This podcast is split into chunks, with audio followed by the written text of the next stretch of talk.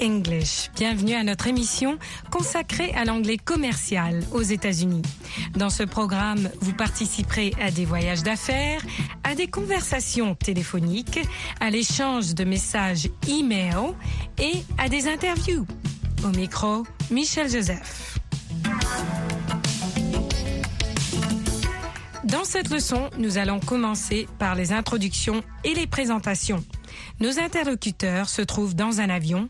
Vous allez les entendre se présenter. My name is Michael. Je m'appelle Michael. Et notez qu'après avoir donné son nom, l'autre personne répond Nice to meet you. Heureux de faire votre connaissance. Répétez. Repeat. Nice. Littéralement, c'est bon. To meet. Le verbe rencontrer. You. Le pronom en objet direct vous ou te. Nice to meet you. Il est bon de vous rencontrer. Heureux ou heureuse de faire votre connaissance. Vous allez entendre la réponse à cette phrase. C'est la même, sauf pour le dernier mot. Nice to meet you too. To signifie aussi, à ne pas confondre avec to, qui compose tout verbe à l'infinitif. Par exemple, to meet, rencontrer to walk, marcher. To est un adverbe. Il suffit donc que l'autre personne rajoute to à la fin d'une même phrase pour exprimer un sentiment réciproque. Listen, écoutez. Hi, my name is Walter, Walter Kennedy. Hello, my name is Michael, Michael Davis. Nice to meet you. Nice to meet you too. Aux États-Unis, même dans un contexte commercial ou d'affaires, les gens se présentent par hello ou bien hi. Hi est typiquement américain. Répétez hi. Habituons-nous ensemble à cette façon de se présenter. Hi, my name is Michelle. Ou bien Hello, my name is Michelle. Répétez après moi. Hi, my name is Mohammed. Hello, my name is Sophie. Hi, my name is Idrissa. Hello, my name is Moussa. Hi, my name is Chantal. Hello, my name is Frédéric. Écoutons de nouveau la rencontre de Walter et de Michael. Hi, my name is Walter, Walter Kennedy. Hello, my name is Michael, Michael Davis. Nice to meet you. Nice to meet you too. Dans cette rencontre d'affaires qui suit, Max vient de s'installer à Washington. Il vient de San Francisco. Max just moved here from San Francisco. Max just moved here from San Francisco. Just moved. Il vient juste d'arriver. Kathy présente Max à Larry This is Max Wilson. et Larry présente Max à Elizabeth. Vous allez entendre Max. This is Elizabeth. This is Elizabeth Moore. Max, voici Elisabeth. C'est une façon très courante de présenter une personne à quelqu'un d'autre. Quand il y a plusieurs personnes présentes, vous allez entendre aussi Larry, have you met Max? Larry, have you met Max? Larry, connaissez-vous Max? Avez-vous rencontré Max? Have you met? Vous allez entendre la réponse positive Yes, I have. Yes, I have. Et vous allez entendre aussi la réponse négative No, I haven't. Elizabeth, have you met Max? No, I haven't. c'est la contraction de No, I have not. Et répétez, repeat. Have you met? Yes, I have. No, I haven't. Listen. Écoutez. Larry, have you met Max? Yes, I have. Welcome to Washington. Thanks, Larry. Oh, hi, Elizabeth. Elizabeth, have you met Max? No, I haven't. This is Max Wilson. Max just moved here from San Francisco. Max, this is Elizabeth Moore. Nice to meet you, Elizabeth. It's nice to meet you too, Max. Et c'est tout pour cette leçon de Business English, l'anglais commercial. Until next time. À la prochaine fois.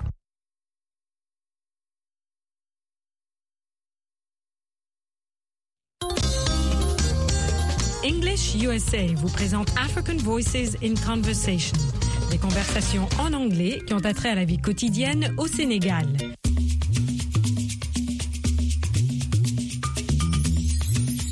Robin, une journaliste canadienne, fait un reportage sur des critères de choix de candidats politiques.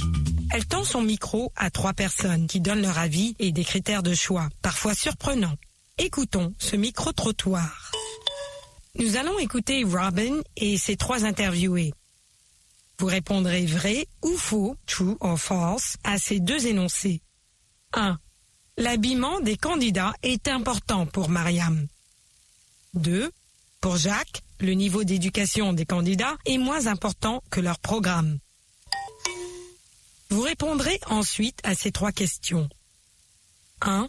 De quel genre de candidat ne veut pas Mariam? 2. Qui mort regarde-t-il? 3.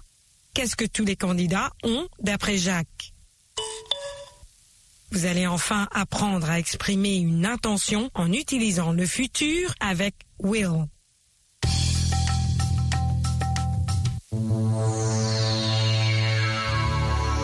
Listeners. I'm Robin Dwight.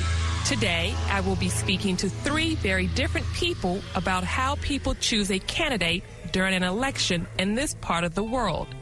Mariam, let's start with you. The way a candidate dresses is very important to me.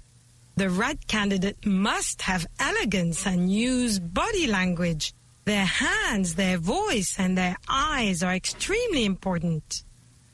Moore, what do you think? It's simple. I'll look at their wives or husbands. If they look happy, good. That means the candidate will make us happy. Oh, come on. Jacques, it sounds like you disagree. What do you look for in a candidate? Most importantly, I consider the education level. We don't want ignorant people in office. We need educated candidates with a good program. But Jack, we can't trust their programs. Many candidates have nice promises and nice manners, but they will change their programs once they're elected. Why not vote for the candidate you know personally? I will vote for my neighbor. He's a good candidate and a nice neighbor. But he's not very handsome, and I don't like his accent. I will vote for a candidate who will reduce prices and raise workers' salary. Jacques, you don't agree. Of course, I disagree. I have no salary. I run a small business, so I will vote for the candidate who will increase prices and decrease salaries. Jacques, I'm so glad you're not a candidate. Nous avons entendu Robin s'entretenir avec Mariam, Mort et Jacques. L'énoncé 1 est vrai. L'habillement des candidats est important pour Mariam. L'énoncé 2 est faux. Pour Jacques, le niveau d'éducation des candidats est moins important que leur programme. Voilà les réponses aux questions. 1. De quel genre de candidat ne veut pas Mariam? De candidat ignorant. 2. Qui mort regarde-t-il? Les femmes des candidats et les maris des candidates. 3. Qu'est-ce que tous les candidats ont d'après Jacques? Une bonne éducation et de belles promesses. Écoutez et répétez ces phrases de Mort et de Jacques. I will vote for my neighbor. I will vote for a candidate who will reduce prices. I will vote for the candidate who will increase prices. Mort et Jacques ont utilisé le futur simple avec will, qui est invariable à toutes les personnes. On pourrait dire He will change the law. He will improve agriculture. Ce futur exprime des intentions, pas des actions certaines à venir. Vous pouvez aussi utiliser la contraction I'll ou he'll, etc. pour exprimer les actions futures et des intentions. Par exemple, vote for my neighbor. He'll change the law. You'll make me proud. Vous avez entendu Robin et ses invités. Vous avez vu que les critères de sélection d'un candidat peuvent être très différents. Vous savez aussi exprimer des intentions avec will. Et vous, pour quel candidat voterez-vous? Pour plus de renseignements au sujet des cours d'anglais, Learning English, allez au site internet suivant à americanenglish.state.gov ou à voalearningenglish.com. Hello, hello. I'm your English host. Je suis votre présentatrice pour l'anglais, Michelle Joseph, ici au micro. Voulez-vous mieux parler l'anglais? C'est fait. Retrouvez-moi tous les soirs à partir de 21h, temps universel, sur VOA Afrique et sur notre site internet à www.voaafrique.com. Cliquez sur Apprenez l'anglais pour retrouver les leçons de tous les jours. Et les week-ends sur onde courte, le samedi et le dimanche à 20h TU. Pour mieux parler l'anglais, to speak better English, ne ratez pas English USA sur VOA Afrique.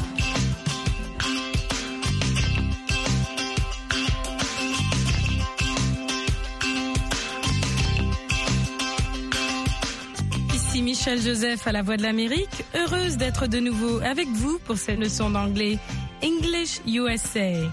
Au cours de cette leçon, vous retrouverez Martin Lerner qui assiste à un match de tennis. Il parle de sport et de loisirs avec un joueur de tennis et ses amis. Et vous allez apprendre à exprimer ce que vous aimez et ce que vous aimez faire.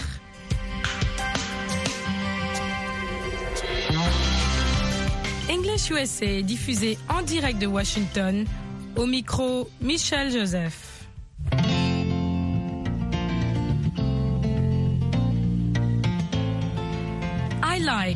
J'aime. I like tennis. J'aime le tennis. Attention, avec un verbe, on compose la phrase de cette manière. I like to play tennis. J'aime jouer au tennis. I like to play tennis. Ou bien, I like playing tennis.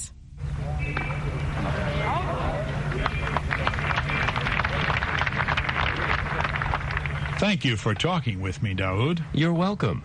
These are my friends. This is Juma, and this is Mona. Hello, I'm Martin Lerner. Martin is writing a story about me. He's a reporter. Hi. Hello. What newspaper do you write for? I'm not a newspaper reporter. I'm a radio reporter. Oh, I see. Do you like tennis? Yes, I do. I play tennis, but I don't play very well. Do you play tennis? No, I don't. Mona, do you like tennis? I like to watch. I don't play. Daoud is the only tennis player. Daoud, do you like other sports? I like some sports. What sports do you like? I like to watch track. I like the running and jumping. Do you like track, Juma? Yes, I do. I was a runner in school. Do you run now? No, I don't. I like to watch running. Do you like other sports, Mona? I like to watch. I, I don't do anything. You don't swim or run or play tennis? No, I don't do anything. What do you like to watch? I like to watch tennis. I like basketball. What other sports do you play, Daoud? I run. Do you like running? Sometimes. I run every day. I run with Daoud sometimes. Do you run, Mona? No, I don't run. What do you like to do? I like to read. I like to cook. I like to travel. I like to shop. Yes, she likes to shop. What do you like to shop for? I like to shop for clothes. Daoud likes to shop too. What do you like to shop for, Daoud? I like to shop for clothes too. Daoud, you're a very good tennis player. When did you begin? I began when I was 10 years old. I lived in Virginia. I began in school. Did you like to play tennis? Sometimes. You liked to play sometimes? I liked other sports too. I liked swimming in the summer, and I liked running and other things.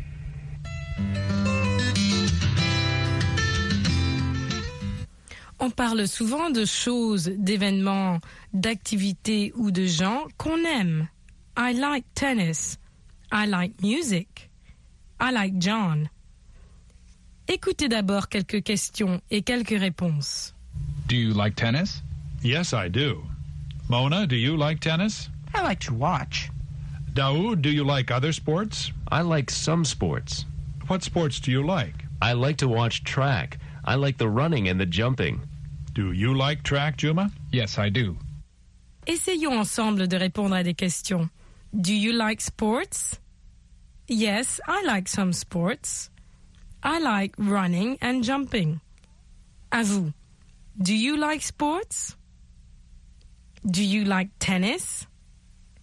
Yes, I like tennis. Do you like track? Yes, I like watching track. Pouvez-vous maintenant répondre aux questions de Martin? Essayez.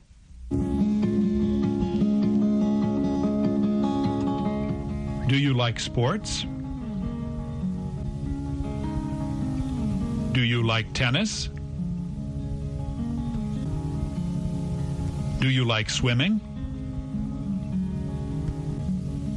Do you like running? Do you like track? What tennis players do you like, Daoud? I like many tennis players. I like Jimmy Connors. I like Andre Agassi. What tennis players do you like, Mona? I like Daoud. We all like Daoud.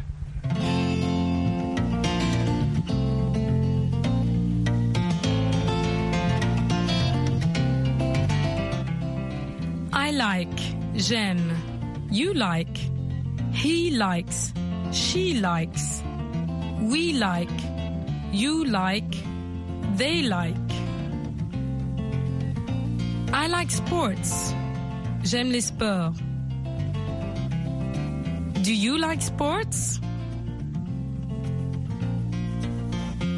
I like tennis.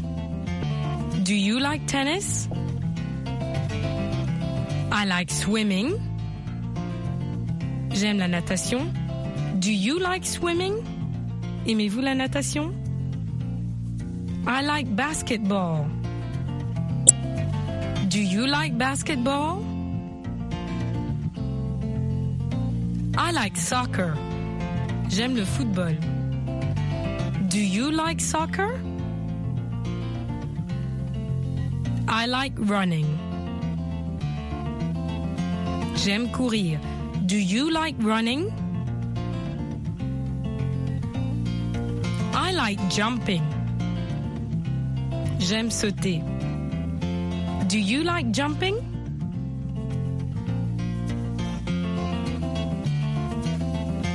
I like to shop. J'aime faire des courses. I like to work. J'aime travailler. I like to play. J'aime jouer. I like to watch. J'aime regarder. I like to watch tennis. I like to play chess. I like to work in the garden. À vous, demandez à quelqu'un s'ils aiment quelque chose. De cette façon. Do you like to work? Do you like to work in the garden? Do you like to play? What kind of sports do you like? Quel genre de sport aimez-vous? What kind of sports do you like? I like tennis. I like swimming. I like running. I like basketball. I like soccer. What kind of music do you like? I like rock. I like jazz. I like opera. I like soukous. I like Cameroonian music. What kind of music do you like?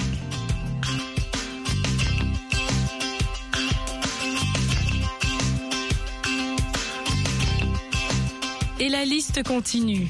What do you like? L'avez-vous aimé? Did you like it? Il ne sera pas trop difficile pour vous de vous exercer. Pensez à toutes vos activités courantes et à vos loisirs et dites à haute voix lesquelles vous aimez ou lesquelles vous n'aimez pas. I like to go to the market. I like going to the market. I like working at VOA. I like teaching you English. Ne manquez pas de nous retrouver la prochaine fois. Until then, practice your English. Goodbye. Voulez-vous mieux parler l'anglais? C'est fait. Avec Anglais Télé, notre programme interactif télé multimédia. C'est à votre tour de parler. It's your turn to talk. No, it's my turn to talk. No, it's their turn to talk. Mais vous aurez l'occasion d'intervenir en direct Et de pratiquer l'anglais avec Michel et Roger. Nous répondrons à vos questions. Nous vous aiderons à formuler vos phrases. Participez à Anglais Télé. Retrouvez-nous aussi sur notre groupe Facebook Anglais Télé.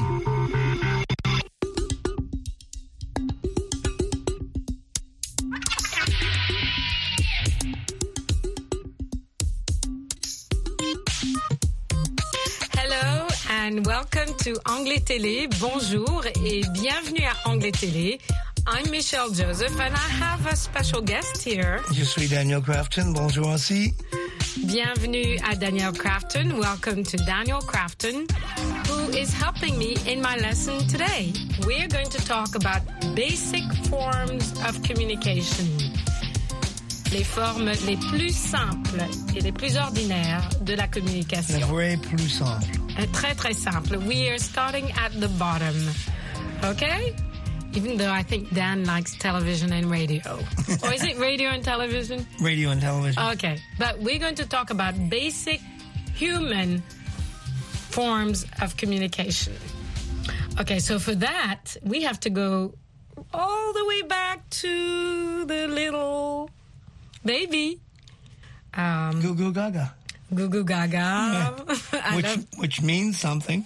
obviously, ooh, ah, ah, all those The baby knows what it means. The baby is trying to communicate, even as tiny as they are.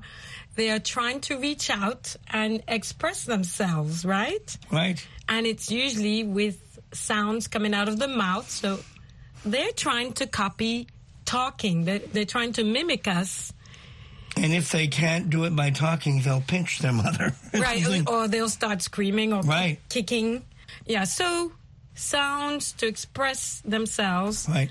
that turn into words because they start to copy the parents and everybody around Like you said, it all starts with sounds. it all There are no words at that stage. no words it starts with sound and body movement Right. right and uh, of course for people who cannot make sounds they can learn sign languages so with talking we are talking with words and with words we And can sounds. sounds And signs. signs and we can make sentences that mean something so Right. right Right.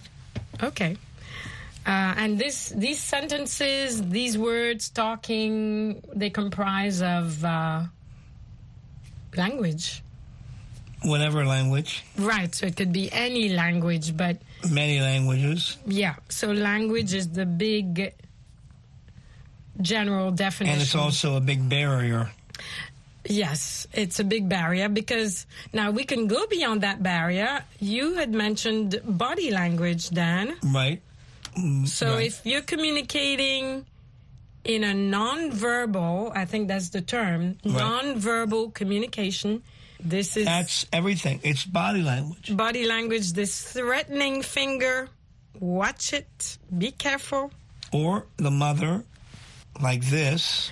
yeah, like, son, come home on time. All right, so we're going to quit on this little note here and move on to the next level of communication. Thanks, Dan.